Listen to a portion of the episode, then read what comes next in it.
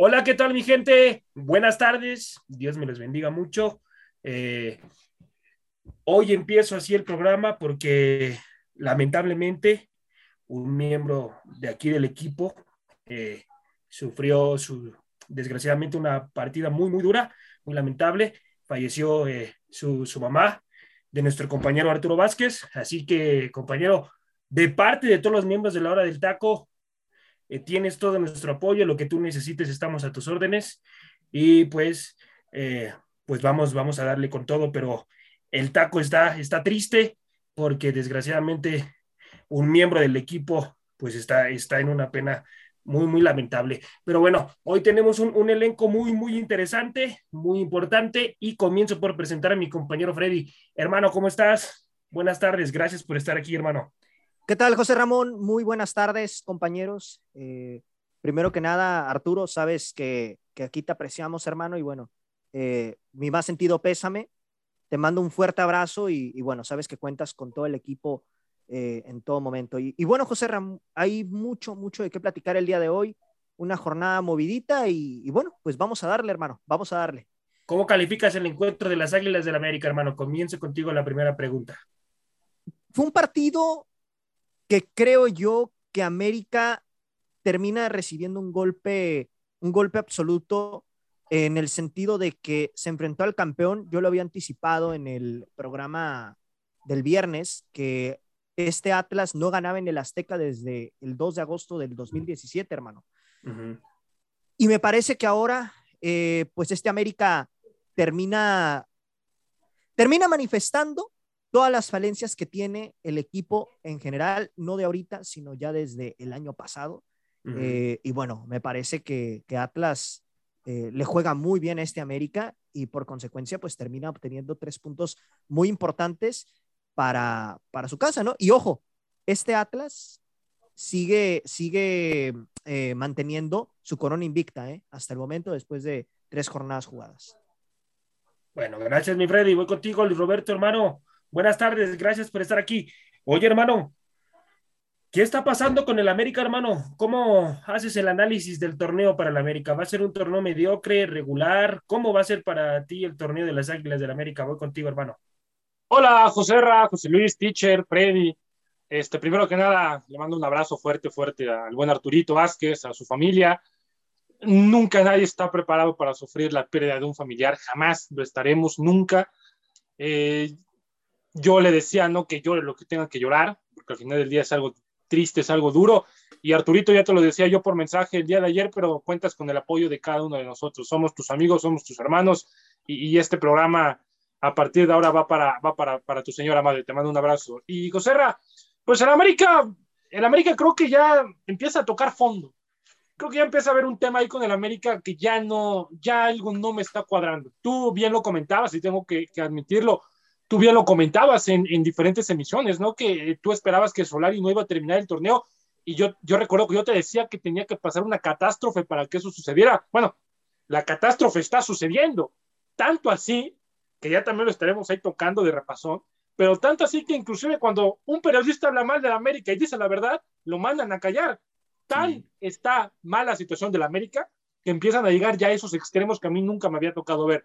Pero el América desaparecido, no encuentra la manera, Santiago Solari no encuentra cómo, Santiago Solari sigue yéndose con los suyos, sigue estando con Fidalgo, que Fidalgo creo yo que no está ahorita tampoco para ser uno de los pilares del América, está Diego Valdés, está Jonathan, al final del día José Solari creo que termina eh, haciendo todo lo que se le da la gana, pero también hay algo de ahí en parte de la directiva, porque tampoco todo se le puede achacar a Santiago Solari, pero ya lo estamos platicando, José. Sale mi queridísimo Luis Roberto. América, que por cierto sigue buscando, mi gente, el extremo, lo sigue buscando. Vamos a ver qué es lo que pasa. Ojalá y lo cierren en esta, en esta semana. Eh, y, y, ojalá y Solari pueda tener ese famoso extremo que tanto está pidiendo. Voy con el teacher Cisneros, teacher. Ah, ¿cómo, ¿Cómo se va a extrañar si Solari, teacher, ya no está en el América? ¿Se va a extrañar a Solari? O de plano no, teacher. De plano ya no, no, no se va a extrañar a ese técnico dentro de las Águilas del América. José para antes de, iniciar, buenas tardes a la gente que ya nos escucha a través de la plataforma digital de Radio Gol y a la gente que nos sigue a través de nuestras redes sociales, la hora del taco oficial, Facebook, Twitter, Instagram, eh, YouTube y por supuesto en la plataforma de Spotify. Gracias por hacer de la hora del taco el programa de su mayor preferencia. Eh, le mando un, gran abrazo a mi estimado Arturo Vázquez, el tocayo. Te mando un abrazo, tocayito, y mis oraciones por tu familia y en especial por ti. Y que tu señora madre te puedo asegurar que ya se encontró ya con mi padre. Ella está platicando de cómo nos está yendo también aquí en la hora del taco. Pues para, para esto que me acabas de preguntar, José, mira, antes de, darte eh, mi, punto de vista con lo que me estás este, preguntando, yo quiero hacer algunas, algunas anotaciones. Primeramente, que nada, el América no tiene refuerzos de peso. Sí. Y los refuerzos de peso no están listos. Yo sigo sin entender cómo es que Diego Valdés viene del norte, eh, le pesa la capital, le pesa, le pesa la altura, y como alguien que viene del norte y que viene un equipo de la capital, como lo es Charlie Rodríguez en Cruz Azul, está jugando. Esa es la primera. Esa es la primera, la primera situación. Eso, eso es algo que yo todavía no me lo explico. Yo sé que cada organismo es totalmente diferente, pero, pero, pero, pero tenemos supuestamente un equipo de preparación física en cada uno de los equipos. Quiere decir entonces que los, preparadores físicos de Cruz Azul están mucho mejor que los de América. Ese es el primer punto. Segundo, tenemos un director técnico en América que está casado literalmente con su 4-3-3 y sin ninguna mendiga variante. No se mueve, no hay variantes. ¿Qué le pasa al señor Santiago Solares? Si ves que te está apedreando el rancho y si ves que tienes tres defensas en el fondo y tienes un delantero, métele otro delantero para que por lo menos haya preocupación. No lo hay, no lo hace. Ese es error del técnico. Tuviste dos semanas y en esas dos semanas hiciste nada de trabajo, por lo que yo me estoy dando cuenta.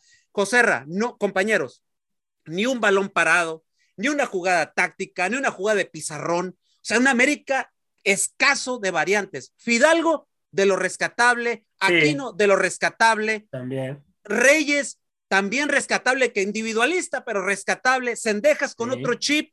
No trae el chip de los jugadores de América, pero el señor Sendejas trae otro chip, definitivamente. Ahora, hablo de los refuerzos. ¿Sabes qué, José? Que no vayan por extremo por derecha. Se ocupa un killer. Alguien que las meta. Alguien que las meta. El extremo por derecha, mejor quítalo y tráete el extremo por derecha. Esa es la otra. Segundo, o tercero, mejor dicho, una directiva mediocre. No lo puedo decir de otra manera. Mediocre. ¿Por qué? ¿Por qué? Porque no te trae refuerzos, porque no hay planeación. Y tercero, ¿sabes también por qué, José Porque censura a los propios comentaristas de su propia cadena de televisión. Lamentable. Y no voy a decir más.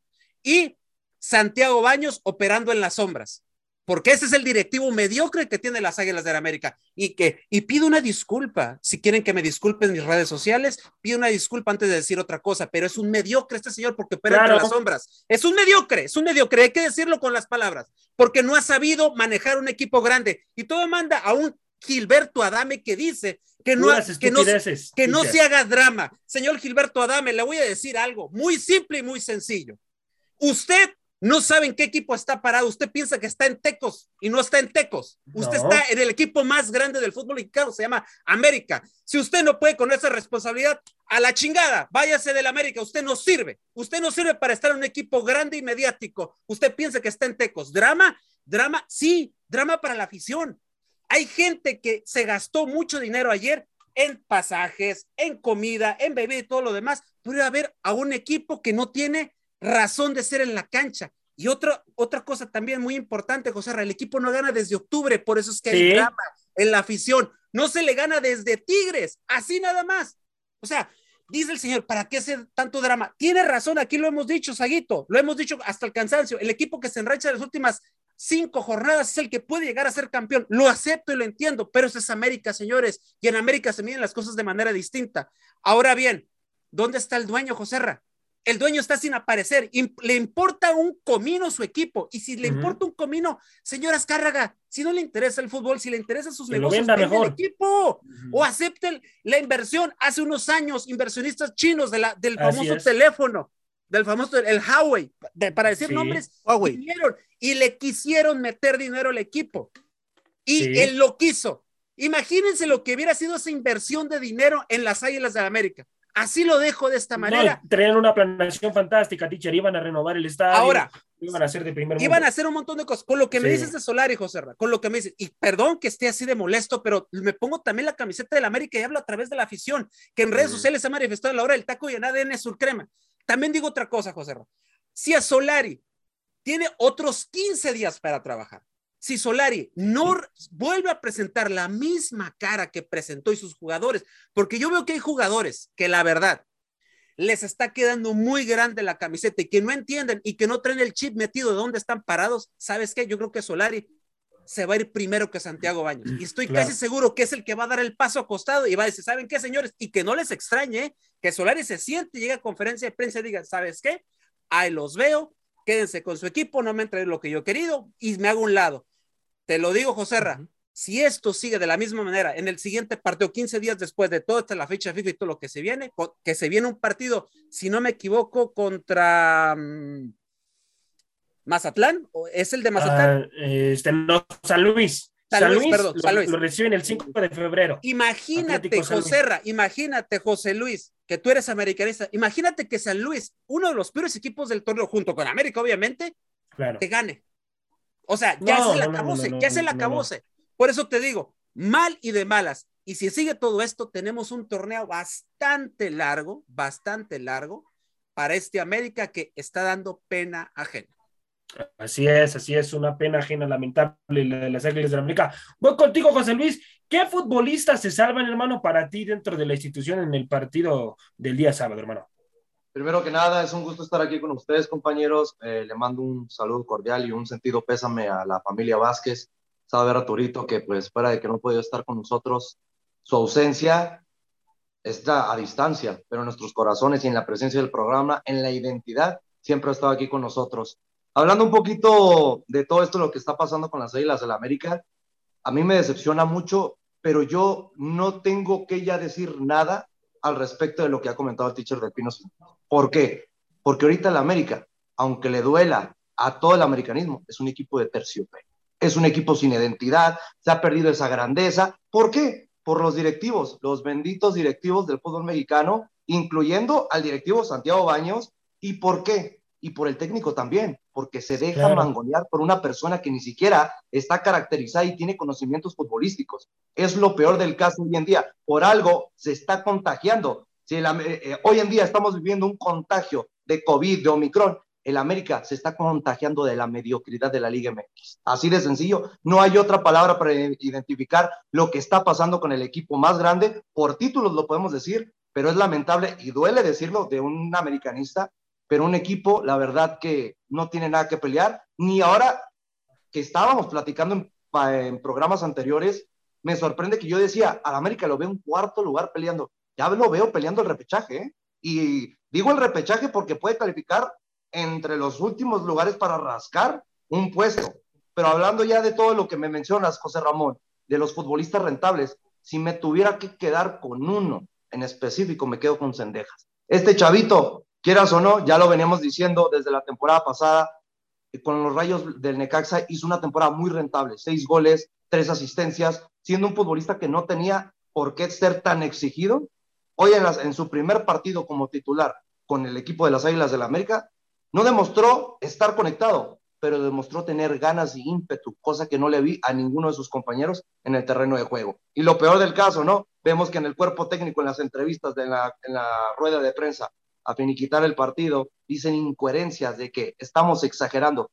Puede ser que estemos exagerando de la presente temporada, porque sí, apenas vamos en la tercera jornada, pero lo acaban de decir a la perfección. Desde octubre, desde ese bendito partido que les dije, Salgan Tigres con bici, con, salgan a jugar Santiago Solari con los futbolistas de la banca. No tenías que exponer al equipo. ¿Por qué? Porque si se te iba la CONCACAF Liga de Campeones, se te iba a venir un infierno. Y dicho y hecho, perdió la CONCACAF Liga de Campeones y poco a poco se ve declive del águila. El águila ya no vuela alto, está en picado porque el águila le está mordiendo el cuello, compañero. Así es, así es. Las águilas del América cada día van, van de mal en peor. Eh, voy contigo, mi Freddy, ya para prácticamente cerrar este bloque, hermano, y irnos rapidísimo porque tenemos que terminar con toda la jornada que luego casi no nos da tiempo. Eh, ¿Por qué? ¿Por qué ganan los zorros, hermano? ¿Por qué imponen condiciones en el Coloso de Santa Úrsula, hermano? ¿Cuáles fueron las armas que más notaste en los zorros para que se llevaran los tres puntos? supieron aprovechar, Joserra, básicamente lo que venían haciendo a lo largo del torneo. Y hablo particularmente del pasado, ¿no? Se dieron cuenta de las falencias que tenía este América, se percataron que podían hacerle daño, ¿no? Y a partir de ahí, Diego Coca, me parece que su planteamiento fue decir, ¿sabes qué? Ok, veo que este América no está ofreciendo mucho hacia adelante, ¿no? Se percató que podía eh, maniatar a este equipo. Y bueno, finalmente Barbosa, que es el que termina abriendo el marcador, pues bueno, termina aprovechando ahí una desconcentración defensiva, me parece que fue, si no me equivoco, Cáceres, el, de, el, de la, el que no lo marcó de manera correcta, y termina, eh, pues, termina anotando este gol que realmente pues al América le termina dando ese golpe de realidad, ¿no? Después de eso, eh, pues bueno, este América no supo responder, no supo, no supo revertir la situación y al final, pues termina eh, cayendo el, segundo gol ya en, sobre la parte final del partido y prácticamente pues finiquitan el resultado, ¿no? Un Atlas que me parece que ha arrancado bien, un Atlas que se ve interesante, ¿no? Y bueno, vamos a ver cómo termina desarrollándose a lo largo del torneo y más ahora con estos refuerzos que ya le trajeron, que es el caso de Manuel Aguilera y el caso también de Lucas Rodríguez Tresor, que recién acaba de llegar al fútbol mexicano. Una buena participación de Manuel Aguilera, por cierto. Un buen tu, Paolo Maldini, tu Paolo Maldini. Sí, el mejor, el mejor, concuerdo contigo, José Luis. Este, y yo les había dicho al teacher, yo le dije al teacher que la América perdía porque yo ya me imaginaba un escenario de esa manera. Cásate con contigo, él, pues. Teacher. Cásate, cásate con Aguilera, cásate con Aguilera, que dijiste que era un refuerzo bomba para el Atlas, ¿eh? Cásate con él. Pero hay que ser, un, creo que el Freddy da una descripción espectacular de lo que sucedió en el encuentro, pero hay que sernos concretos. La palabra es efectividad. Dos que tuvo el Atlas, dos que metió. Dos que Eso iba yo. Eso iba yo a decir. Es que, teacher, y, teacher, lo hemos mencionado, y, le digo a usted porque eh, lo hemos remarcado siempre usted y yo. Este Atlas juega así. O sea, muchos, a muchos no les gustará el Atlas. Es que el Atlas es un. Pero es que el Atlas es así. Así, así, así fue campeón.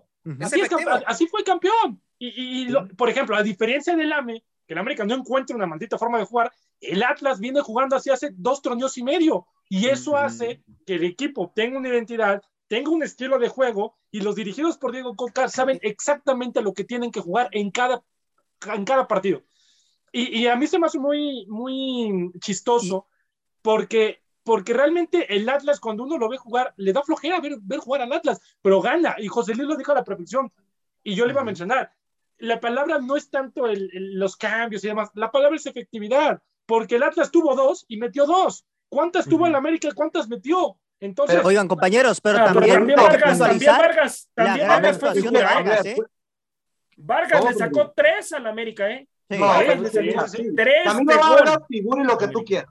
Pero hoy en día, a ver, con todo respeto a Guillermo Ochoa, que para mí yo creo que se pelea entre el segundo y tercer lugar como el mejor portero de la Liga MX, los dos son unos tremendos golazos. Ningún portero llegaba.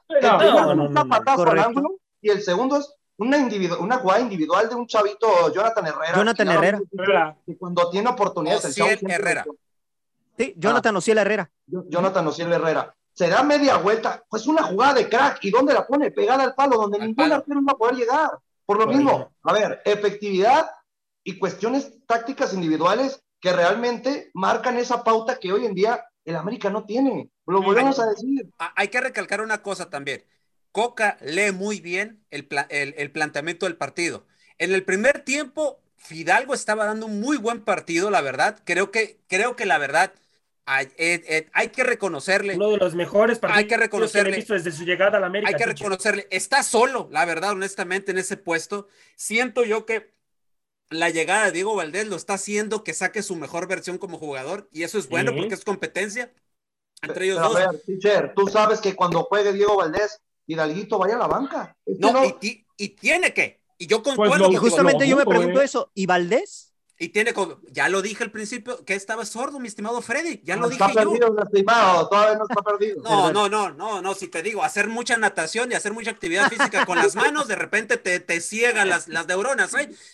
Ojo, y segunda cosa, Diego Coca lee muy bien, lee muy bien el partido. Hablando lo de Fidalgo, porque mete a Saldívar en el segundo tiempo y le pone marcación personal a Fidalgo que no lo deja Fidalgo. nada Así es. absolutamente en el segundo tiempo y ahí es donde América perdió el sentido del partido. Ahora, y, deja- y la doble marca, porque no solamente Saldívar, cuando le me...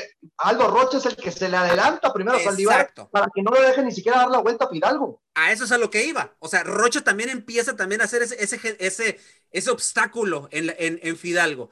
Y lo de Camilo, pues ya lo conocemos al portero. O sea, es portero de selección. Extraordinario lo que hizo ayer, en- eh, eh, digo, perdón, el domingo, en la, el sábado, perdón, en la cancha del Estadio Azteca. O sea, literalmente, o sea, este Atlas se comportó como campeón. O sea, efectividad al 100%, no podemos decir. Ahora otra cosa, ¿se dieron cuenta que el sábado estaba nuestro querísimo director técnico del tricolor? Sí, estaba el Tata. Martino. Ok, dos de los convocados de América, Jorge Sánchez y Henry Martin, Lamentables, ¿eh? Los dieron dos. un partido para el perro, dirían en el barrio, para Sí. el perro. Nada más, nada más decir, Henry Martin, el delantero matón de América, y lo pongo matón entre comillas, 12 balones perdidos. Y así lo vas a llevar a selección Tata Martino. Y Jorge Sánchez, tu un lateral derecho. es un becado. Y Jorge Sánchez, tu lateral derecho, 19 balones perdidos. Y hay una jugada donde Fidalgo Ah, no, le, esa da un, jugada fue lamentable. le da un pase a Jorge Sánchez y le dice, dámela por derecha. Ah, no. Le entendió al revés y se la da por izquierda y Fidalgo voltea viéndolo y no le dio, o sea, no es molestia, es una frustración que al final, hay una imagen que nos, que, no- que ahí está en Twitter, búsquenla, donde Fidalgo al final está llorando de frustración y quien lo está consolando es el capitán Guillermo Ochoa. O sea, es donde te das cuenta que este América totalmente descerebrado desde eh. arriba hasta, hasta abajo. Lamentable el papelón de América en la cancha del Estadio Azteca el sábado en su debut en este torneo.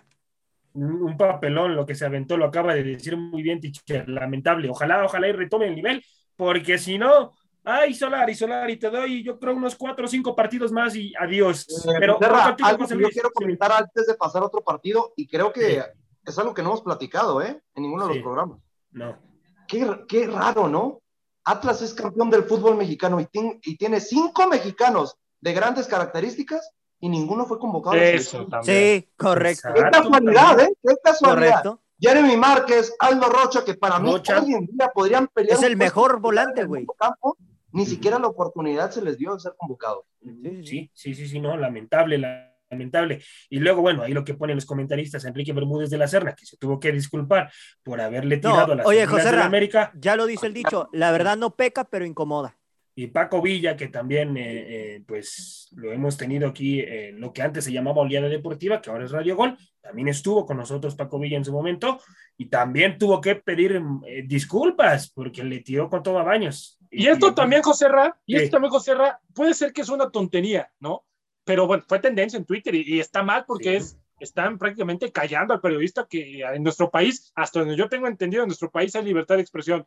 Pero aquí lo, lo- lo- el tema es, eso también es un... La Liga MX no existe, estimado. En la Sí, Liga no, en la MX. Liga MX, bueno, no, no, pero... no Y menos con los dueños de la como América, hermano.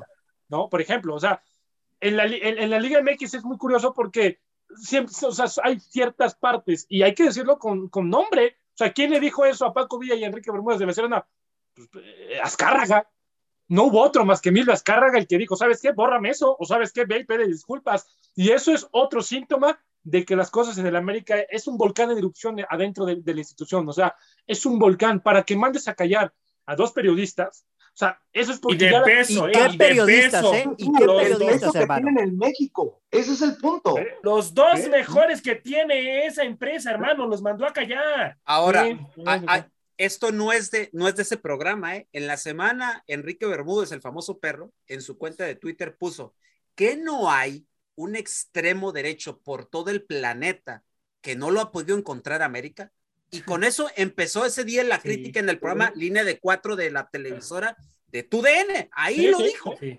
ahí lo comentó. O sea, en un comentario, no sé si se acuerdan, en esa misma publicación dice, nomás falta que tengan que buscar en Atlas, en el actual Ah, campeón. sí, sí, Ah, Ahí sí, para que busquen. Y dices, oye, ya sería el colmo realmente. sí, sí, sí, No, no, sí, es- lamentable. Y también, Joserra, yo Sí. sí, y yo lo comentaba en programas anteriores, creo que fue el año pasado.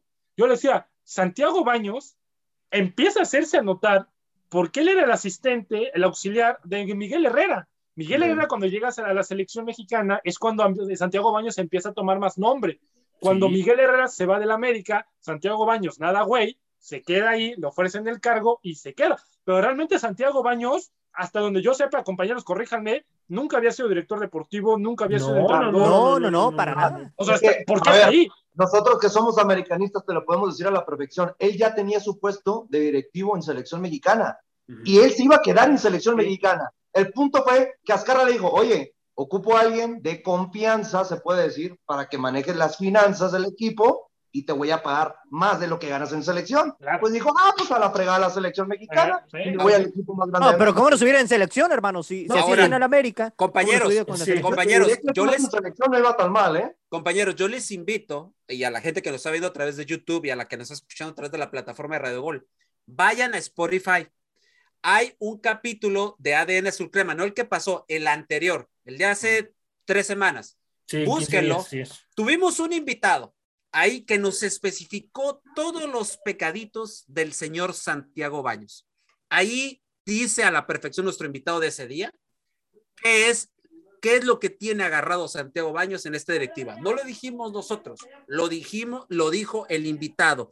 Y ahorita aprovechando esto, yo invito a la directiva de América porque hemos sido muy incisivos nosotros con, el señor Santiago Baños. Si Santiago Baños se siente aludido y dice, ah, que me pide una disculpa la gente de la hora del taco, los de ADN Azul Crema, señor Santiago Baños, directivo de la América, los micrófonos están abiertos para que venga usted y nos dé y tenga aquí el espacio para que usted pueda platicar de todo lo que ha acontecido y también nosotros para preguntarle. Los espacios están abiertos para usted cuando usted guste y mande. Así es. De mi parte no pidas una disculpa. ¿Por qué? Porque es una persona que ha sido ahorita un cáncer en las Águilas de la América. Le ha quitado la grandeza en los últimos años desde que él llega a la dirigencia. Es lamentable lo que estamos viviendo en esta institución. Ahora, hoy en día es un equipo que hace el ridículo en cualquier cancha que juega. No tiene una identidad. No tiene nada que demostrar ahorita este club. ¿Por qué? Antes los equipos lo respetaban en América. Si desde arriba no empiezas a hacer las cosas bien, se va a proyectar en el terreno de juego. Así que yo, por parte mía, no, no esperen ninguna disculpa. Y fíjese, voy, a aceptar una disculpa cuando se largue y firme la renuncia. Sí, sí, sí. Y fíjate que en aquel partido de la, de la semana 1 contra Puebla, ese partido también lo tuvo que haber perdido el América, ¿eh? ese partido le pasaron por encima, ¿eh? No. Sí, sí, sí, sí. Entonces, y, bien lo dijo, no, no escuché quién lo dijo, pero eso es verdad, o sea, poco a poco el América ha ido perdiendo ese respeto que imponía. Irse a meter a la cancha del Estadio Azteca era, o sea, uno como jugador lo veía y se hacía, se hacía del baño por, por, porque no lo podía creer. Y ahora irle a ganar al América en su cancha, en el mítico Estadio Azteca, es algo normal. ya, es algo que no te sorprende. el Azteca ya no pesa. es claro. Volviendo a la situación técnica, a la situación técnica. Fíjate, y acabas de dar un punto, Luis Roberto la situación Larcamón. Larcamón con el equipo más económico, por no decirlo de otra manera, el equipo más... Más limitado. Más, gracias, Freddy. Más limitado de la liga. Fíjate cómo juega. Fíjate cómo te encaran los partidos. Y América, con un técnico que tiene lo mismo que el Arcamón, no puede hacer jugar a este equipo que está mucho mejor armado que Puebla. Así nada más, porque no nada más es culpa de, Baños, ¿eh? también Solari tiene su culpa. Sí, claro, claro, por supuesto, Solari también es culpable. a ver, pero ¿dónde está toda la gente Santiago que Baños a, ver, compañeros, pero ¿dónde está todo el americanismo que decía, no, es que falta un Santiago Solari impulsivo que demuestre lo que nosotros... Se pone impulsivo y lo expulsan al mendigo. Es como que mejor mantente calladito, sigas dando tus resultados en temporada regular y ya cuando tengas que demostrar algo diferente en liguilla, le metes un poquito más de ímpetu. Pero a la gente nunca la vas a tener contenta. Haga una cosa o haga la otra. Ese es el problema. Así es, lamentable. Bueno, muchachos, eh, no sé si nos vaya a mandar a rol aquí el, el teacher. Ya prácticamente estamos a un minuto. Entonces, mi gente, yo creo que vamos, vamos a Rola y regresamos para terminar ya de, de, cerrar con toda la jornada del fútbol mexicano. Así que los invito a que bajen la aplicación de Radio Gol 92.1 de FM y estén al pendiente de todo el contenido que tenemos para ustedes. ADN, Azul Crema, por favor estén ahí al pendiente. Y solamente hay noticias del equipo de las Águilas del la América, la hora del taco y muchas más sorpresas que se vienen para ustedes. Vámonos, mi Freddy, córrete la rola, hermano, por favor. Este es el momento musical de La Hora del Taco.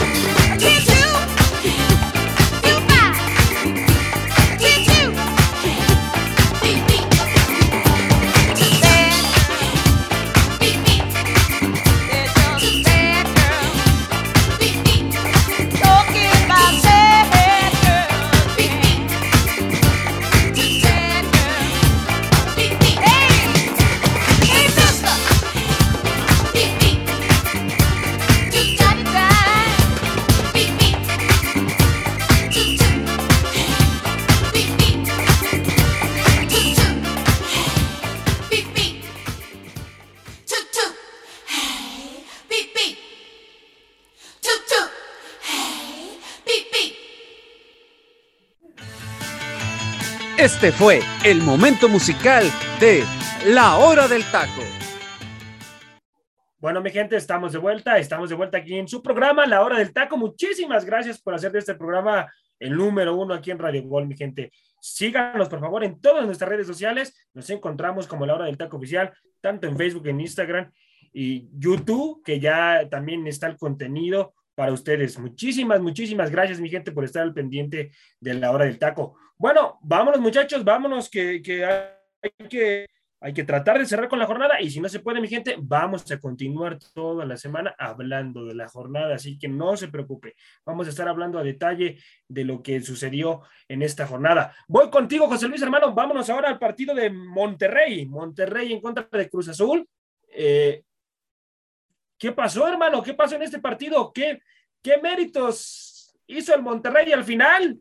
Ya en tiempo de compensación sacó el empate, hermano. ¿Fue merecido el empate o no? Pues fue merecido porque se dieron por los goles que recibió en los últimos minutos la máquina de Cruz Azul. Yo creo que aquí hay que aplaudirle al equipo de Javier Aguirre fuera de que haya sido expulsado, que nunca bajó los brazos. Que ah, para, para mí, quédate a entender esto. Mejor que Monterrey no juegue con Javier Aguirre, ¿no? Porque qué casualidad que desde que expulsaron al técnico mexicano vimos una mejor versión del equipo de Monterrey. Cruz Azul muy conformista y yo creo que por ese conformismo al paso del partido también le afectó mucho en el aspecto de que tuvo oportunidades, pero dense cuenta que en el medio campo hubo una pérdida de balones espectacular, hablando de que la mayoría de los balones del minuto 68 en adelante fueron pérdidas totales para el equipo de la máquina. Aquí es cuando tenemos que aplaudir el buen trato, el buen manejo de balón que tienen los futbolistas de Monterrey, ¿no? Lo hemos venido diciendo al paso de las jornadas, al paso de los torneos, que Monterrey tiene una, una plantilla espectacular, no por algo es una de las catalogadas más caras del continente, pero es la exigencia que debería tener cada partido. y pues ya nos dimos cuenta que por la calidad individual y técnica que tiene cada uno de sus futbolistas, pudieron darle vuelta al partido en, al aspecto de que pudieron sacar un punto que estaba más que por perdido. Aquí, si tuviéramos que aplaudirle a un futbolista, y para que yo lo diga, está cabrón, ¿eh? Y perdón por la expresión de la palabra, pero en serio, me le aplaudo a Rogelio Funes Mori, porque el Rogelio Funes Mori es el primero que veo que levanta a sus compañeros y le dicen, todavía podemos hacer algo, porque cuando ven el tiempo de agregado, Funes Mori hace un tremendo golazo, de ese zapatazo de fuera del área, que todavía le da esperanza al equipo, y todavía de ahí agarra el balón, como toda necesidad de cualquier equipo, lo manda al, en medio del terreno de juego, y vemos esa proposición de sus compañeros, que al paso del tiempo, es, es impresionante cómo cada uno de ellos se conectan y empiezan a jugar tiki-taka, cosa que no vimos en todos los 68 minutos después de la, de la, expulsión de Javier Aguirre. Yo creo que aquí es más que nada merecido el empate para el equipo de Rayados y decepcionante para la máquina porque desde cuando no nos tocaba ver una cruz azuleada de, por medio. No, ya, ya, ya, ya tocaba, ya extrañamos esas cruces azuleadas de parte de la institución. Ya quedó campeón, así que pueden venir muchas, no hay problema. Sí, así es, así es. Bueno, eh, no pasé al momento musical con el teacher, así que teacher, voy contigo, por favor, háblanos del momento musical, teacher. Discúlpame, teacher, por favor. Perdóname, teacher. Oserra, mejor te digo, mejor te doy mi punto de apreciación con lo del partido. por las cruzas Sí, sí, sí. No, no, no. mira, prefiero. Este Ya, oye, teacher, el Joserra ya también la volvió a cruz azulear ahorita, ¿eh? eh ándale, me ganaste el comentario, mi estimado hombre. Me estima... La cruz azuleaste y ni modo, se cierra el asunto. Mira, yo te voy a decir algo, Joserra, con este asunto del Monterrey Cruz Azul. A mí, estas dos cosas, estos dos equipos, perdón, me generan dudas. Y te lo voy a decir por qué. Un equipo de Cruz Azul que salió muy propositivo, jugando bien, un Charles Rodríguez que lo viene haciendo muy bien en Cruz Azul, un Uriel Antuna que también lo está haciendo bien, y qué bueno, me da gusto porque son jugadores de selección, a fin de cuentas, el Tata los tiene considerados y eso es bueno para el tri. Ok, pero no puedes, no puedes echarte hacia atrás cuidando el resultado, sabiendo que enfrente tienes un equipo que tiene peso específico en toda su plantilla. Y un Monterrey que hasta no sentir el agua en el cuello, y bien lo dijo José Luis, y no es que se vaya Javier Aguirre, Monterrey es otro. Entonces, ¿qué podemos esperar de un Monterrey que tiene todo para ser el equipo que arrolle en la liga y que hasta el fin, hasta los últimos minutos es cuando rasca un empate? Pero te digo, de cierta manera a mí me generan dudas ambos equipos en eso. Ahora, si van a jugar de esa manera, Ojo, porque entonces sí estamos viendo que no lo van a, no lo van a hacer así. Lo dudo mucho. Me estoy, a lo mejor me equivoqué en mi apreciación, pero yo siento que tanto Monterrey como Cruz Azul tienen que ser protagonistas, sí o sí, de este torneo, por la calidad de refuerzos, por la calidad de plantilla. Y no quiero hablar de los técnicos, porque los técnicos se cuecen aparte. Yo hablo de las plantillas que tienen ambos equipos. Y ojo, eh, Cruz Azul todavía le falta por debutar a uno de sus refuerzos. No ha debutado Tabó. Cuando debute Tabó, madre mía, ¿eh? o sea, este Cruz Azul a mí me sigue dando mucha ilusión, digo, por la afición de Cruz Azul, yo no soy Cruz Azulino, pero me sigue dando ilusión porque juega muy bien. Insisto, lo de Charlie es digno de notarse. Un refuerzo Aquí sí, los refuerzos tienen peso específico. Aquí sí, desde la jornada uno jugaron y desde la jornada uno valieron su, valieron su valor. O sea, sí, aunque se oiga medio contradictorio, pero aquí sí se está notando. Y del lado de Monterrey, también, o sea, lástima la de Duan Vergara, que se, que sea tronado ahí literalmente con la situación que pasó, pero este Monterrey tiene para suplirlo. O sea, dos plantillas muy fuertes y, y este, pero creo que se viene lo mejor para ambos plantillas. Espero y que así sea. No, José y aparte, Cruz Azul todavía se sigue reforzando porque ya llegó Luis Abraham, el nuevo defensa o el nuevo central que. Peruano. Peruano, exactamente. Que ya llegó, ¿eh? ya llegó aquí a, Una joya de central. Una joya, exactamente. Debería buscar futbolistas así. 25 24 años llega del Granada y aparte ya fue. 26 años, hermano. 26, tiene razón. Y aparte van por, por Iván Morales, este chavito eh, del Colo Colo, 22 años de edad, y solamente pagaron 300 mil dólares, hermano. Chileno, eh, chileno. Chileno, correcto, correcto. cierto, hablando, perdón, José Es espectacular, ¿eh? Estás Sí. hablando que se los garantizo, ¿eh? Uno de los mejores centrales que va a tener nuestra Liga MX. Sí, Y definitivamente. Es que ya, recuerden, muchachos, ya no va a renovar este. ¿Se acuerdan, Pablito, ¿eh? ¿se acuerdan de ese paso no memorable que tuvo? A ver, ¿se acuerdan de ese Sí. paso memorable que tuvo Perú en Copa América? Sí, Es gracias claro. Luis Abraham era una de las figuras. Es gracias a este, a este central. ¿Eh? Sí, Ahora. muy buen central. Sí, Ticha. Mo- Cruz Azul muy bien con sus refuerzos, lo están haciendo de maravilla, van a, Suda- van a Sudamérica o vayan a donde tengan que ir y los están trayendo. Cosa contraria, ¿no? América va a Sudamérica y hace un papelón, no, se le, no cierran refuerzos y todo lo demás. ¿Les gusta Juan Otero para la América? Sí, me gusta. Es rentable. Es un buen futbolista. Es un futbolista, teacher, Ok. que tuvo, tuvo seis meses en Europa y lo hizo bien. El problema es que Sí. llegaron los billetazos de Santos y por eso se lo trajeron de nuevo a Sudamérica. Porque Ok. jugaba en el Armiens de la Liga Francesa. Desciende al equipo y por el, el descenso, pues ¿qué pasa cuando un equipo desciende? El precio del futbolista Pierde cierta categoría Ahí y el fue futbolista. cuando el no. equipo de Santos aprovechó un futbolista de muy grandes características. Y acuérdense, la primera final que tiene el equipo de Santos que llega a perder con la máquina de Cruz Azul, de lo más rescatable en la temporada, fue Juan Otero. Ahora, Jo- José Luis, muy bien tu descripción de que acabas tú, tú que sigues las ligas de, otro- de otros países, pero lo que voy es el papelón que hizo América en, en este mercado de fichajes, de no poder cerrar un extremo por derecha y venir a cerrarlo otra vez con la gente de Santos, o sea, vuelvo y repito, Con tu cantera. vuelvo y repito, o sea, lamentable, lamentable, mediocre lo de la directiva de América y grande lo que hace Cruz Azul, Monterrey y otros. Es más, hasta el mismo Juárez ficha mejor que América en este torneo. Así nada más Ah, se no, los pongo. Ay, ay, ay, bueno, Baños, Baños se sigue sintiendo parte de la institución, pero ya no estamos hablando de ese tema, mi gente, así que vámonos al siguiente bloque, vámonos al siguiente bloque, vamos a hablar de Guadalajara, Guadalajara enfrentando a Querétaro, Luis Roberto. ¿Qué pasó con Guadalajara, hermano? Yo lo vi jugando bien. Por lo menos los primeros 45 minutos creo que fueron respetables del lado de Guadalajara, ¿eh? Lo hace bien, José Ra. Lo único que no entiendo es, es la salida. ¿Por qué, por qué, por qué, si- por qué eh, eh, Leaño quiere seguir saliendo tocando la pelota? O sea, no puede. Guadalajara no sabe jugar No. eso. No.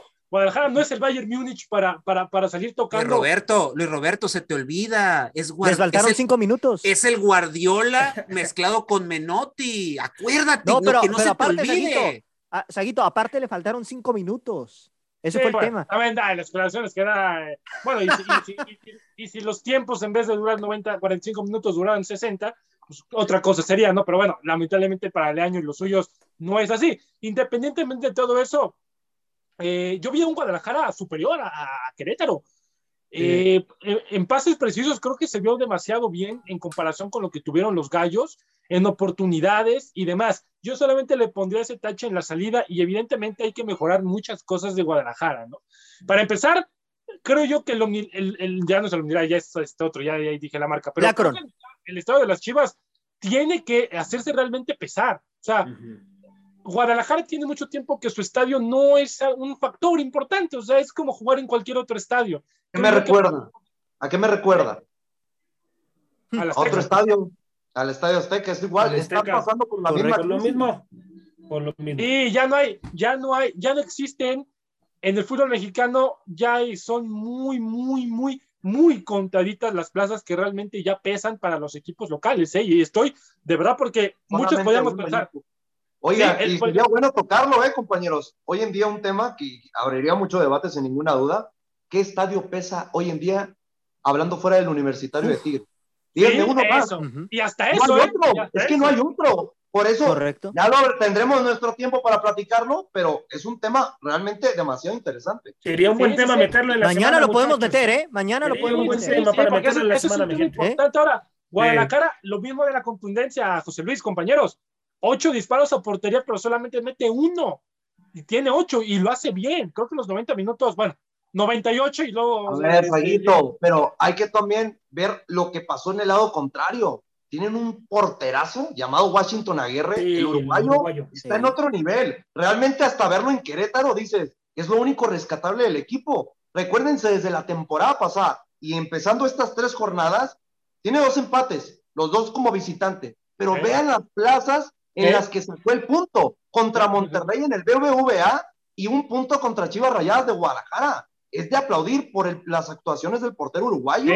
Sí, sí, sí. Destaco también lo que hace este chavo Martínez en la defensa, en la central. Enzo Martínez. Bueno. Destaco también lo que hace, creo que tiene una buena actuación. Y el mediocampo con este chico Hernández, creo que también lo hacen bien de Querétaro, ¿eh? pero sí, tienes toda la razón. El portero de Querétaro, este Aguirre, muy bueno, ¿eh? muy rentable. Se viene ya semana de, bueno, ahorita en, en, en temporada, después se viene la semana de descanso, pero eso le servirá a muchos equipos para corregir muchas cosas.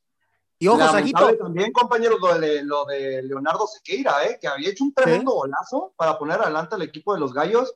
Y era lo diferente el futbolista argentino, pero pues Ujú. lamentablemente salió lesionado, pues, y también Sí. eso da otro rumbo o- a- al juego, porque después de que Correcto. sale lesionado el futbolista, también Querétaro cae mucho, ¿eh? Dependía mucho de las individualidades del futbolista argentino.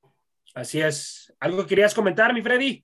No, no, no, nada más comentar de, de lo que destacó ahorita Saguito de, de Jorge Hernández, el burrito, que en Pachuca ya no tuvo tanta regularidad y bueno, aquí en Querétaro lo, lo, he- lo he estado haciendo bien, ¿eh? Así es, así es, lo ha estado haciendo bien. Siempre un jugador rentable, que mi gente. Siempre un, un jugador muy, muy rentable.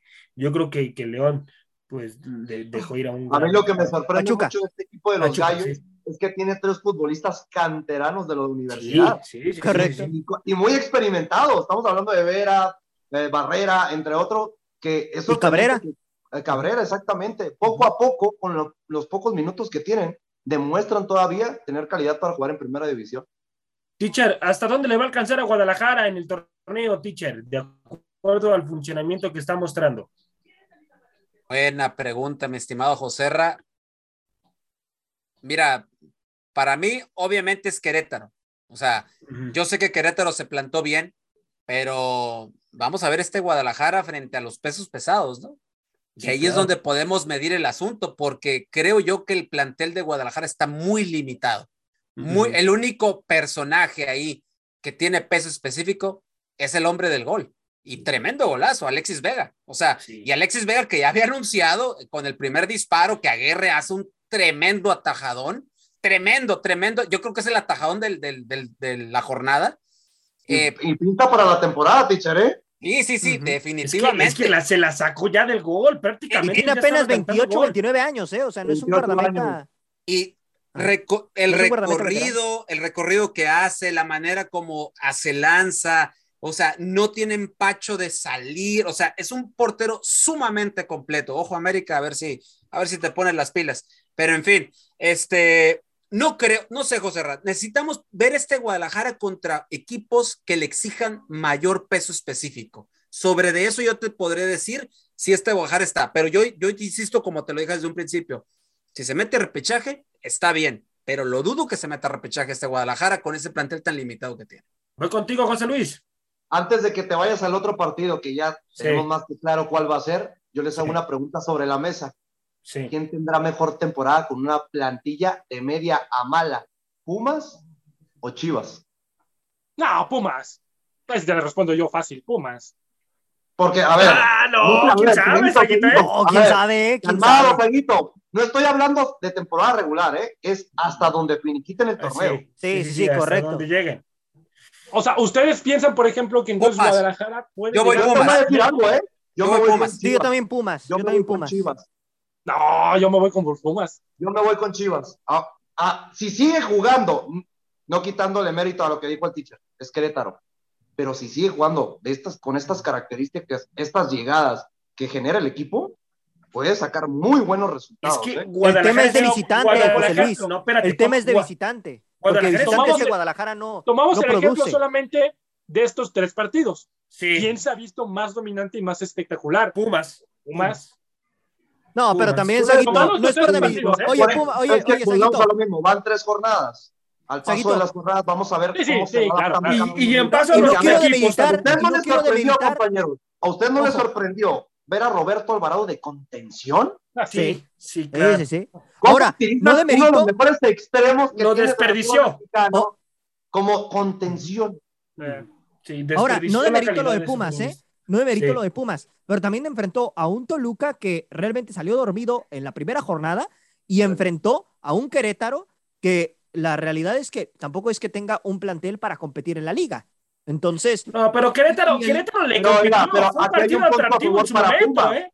Pero aquí hay un punto a favor para Pumas. Le gana el Sí. Querétaro, que Chivas no le pudo ganar y fue de Ajá. Exacto. Buen- exacto. buen Y- punto. Y, no, y, que, y Querétaro también, no sé si vieron el partido, muchachos, en, en esa jornada, fue un partido que, que de, de momento estaba ida y vuelta, ¿eh? O sea, Sí, Querétaro no, tampoco. Querétaro pudo haber empatado el partido. fácil. Sí, sí, sí. Ya, ya después Pumas puso orden, pero Querétaro, si se metía en las que estaba proponiendo, otro gallo hubiera cantado, ¿eh? Definitivamente. y lo hemos platicado, Saguito. Como Querétaro puede tener a, a Guerre, Pumas tiene a Talavera. Y Talavera Sí, es un sí. espectacular. Ese es el problema, que al paso de los años, Talavera demuestra por qué todavía es convocado a selección. Eso, eso. Sí, claro, cómo no. Sigue, Sí, sí. sigue siendo un gran, gran portero Talavera. Y será un tema a debatir en la semana, muchachos, también. Esta pregunta que puso su compañero aquí, José Luis, sobre la mesa. Buena pregunta. Vámonos, vámonos ya al siguiente encuentro, muchachos. Y es que hay que hablar de tus Pumas, Aguito. Pumas en contra de Tigres, hermano, que lamentablemente ya le cortaron el ritmo. Eh, ahí con gol del de, del francés André Perignac, Sí. que, que metió El gol. muerto, ¿no? Yo se los dije, les dije que Tigres ganaba 2-1. El muerto el Guiñac. único que dijo Sabía que iba a decir Tigres. Tu Voy novio, contigo. tu novio, tu novio. Voy El contigo, muerto Luis Roberto. Guiñac, por ahí le dicen. Voy contigo, Luis Roberto, hermano. ¿Cómo calificas el encuentro de tus Pumas, hermano? Mira, mira, me- a pesar de la derrota, que bueno, Sí. evidentemente duele a los, los aficionados y demás, sobre todo por cómo venía el equipo de los Pumas, pero creo que Pumas no es dominado, o sea, no es aplastado en su casa por Tigres. No, en ningún momento yo lo vi así. Creo que Pumas tuvo con qué, y, y Tiche, y se lo digo a usted porque jo- seguramente José Luis lo hubiera dicho también, pero estuvo ausente por sus vacaciones, y lo veníamos anunciando, Teacher. La, la, la contundencia de Pumas en esta ocasión, Pumas no tuvo contundencia, le faltó No. eso que había demostrado en las primeras dos semanas, porque llegada tiene llegada. Me parece que tiene ocho disparos a portería y solamente mete uno. Entonces, creo que eso ah, termina afectando. Ahora, lo que hace Álvarez en, la- en el medio campo me fascina. Me sorprendió el, el parado que lanza Levini con solamente meter tres defensas y avienta cinco al medio campo. De izquierda a derecha está Freire, estaba Álvarez, estaba Meritao, estaba López y Saucedo estaba en la banda de la derecha. Entonces, a mí me sorprendió el parado táctico, táctico que hizo. Y, y arriba, pues, eh, eh, lo que hace Diogo, que tiene un partido decente, tampoco lo tiene para el olvido. Y ahora sí, Ruggiero nos falló. Nos falló Ruggiero, el, el killer del letal falló. Y lo de Tigres, me encantó, por ejemplo, lo que hizo Rafa Carioca. Lo de Rafa Carioca me hizo, se me hizo espectacular. Sí. Y lo de Nahuel Guzmán, el patón, igual. Oye, un pero hay que también analizar que yo vi un partido muy similar al de Américas Atlas, ¿eh? Porque América ataca, ataca, ataca, pero no la mete. Y con las que tuvo Tigres, le bastaron Las para sacar el resultado. Y algo muy importante, y lo veníamos diciendo, desde que salió Leo López lesionado, le dio otra cara al equipo. Sí, Otra sí. cara. Era, ahí te- nos damos cuenta que si no juega el mediocampista mexicano, realmente Pumas no tiene nada que pelear en el terreno de juego. No, es que, es Sí. que él, él, él Perdón, era la José dinámica en medio campo. Sí. Perdón, perdón, José, Ra- es que aquí eh, lo que, lo que comentas ahí tú es muy importante. ¿Cómo mete tres al fondo y los y, y la gente en, en media cancha? Mencionas cinco, Saguito, ¿no? Si no me Cinco, equivoco. cinco, cinco. Cinco, ok, ¿por qué? Porque tratas de, de ejercer presión a, las, a la línea de cinco que tiene al fondo Tigres y ganarle la media cancha porque sabemos que ese es el punto vital de Tigres. Si, le, si a Tigres le dominas la media cancha, obviamente lo, lo aniquilas. Lo Pero neutralizas, Miguel, sí. Herre- pero Miguel Pero, Herrera teacher, cambia es la sí situación. estaba pasando. El punto Pero es que cambia- sí estaba pasando. El- la situación aquí es, José Luis, que cambia la situación, Herrera lo entiende, cambia el, cambia el parado táctico y aparte las individualidades, algo que no Sí. tiene Pumas. Esa es el- la Correcto. clave aquí, individualidades. Y ya sabemos cómo se las gasta Miguel Herrera al final. Los manda a todos hacia Sí, sí, sí, enfrente así es. y, y da como resultado lo que pasa eh, con este Sí, resultado. sí, sí.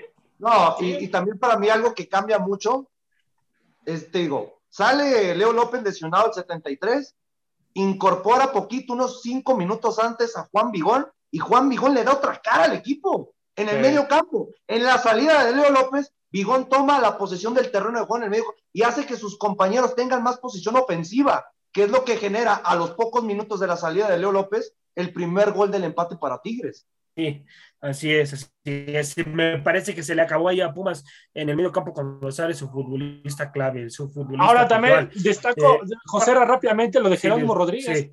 El, sí. anotante de, de Pumas muy bien se mostró en su primer gol en la, en la primera división y ojalá, ¿no? Lo que hemos dicho, Pumas últimamente ha sacado ahí bastantes nombres para llamar la atención, para ponerlos con asterisco y estarlos checando. Y lo de Jerónimo Rodríguez no es la excepción, ¿eh?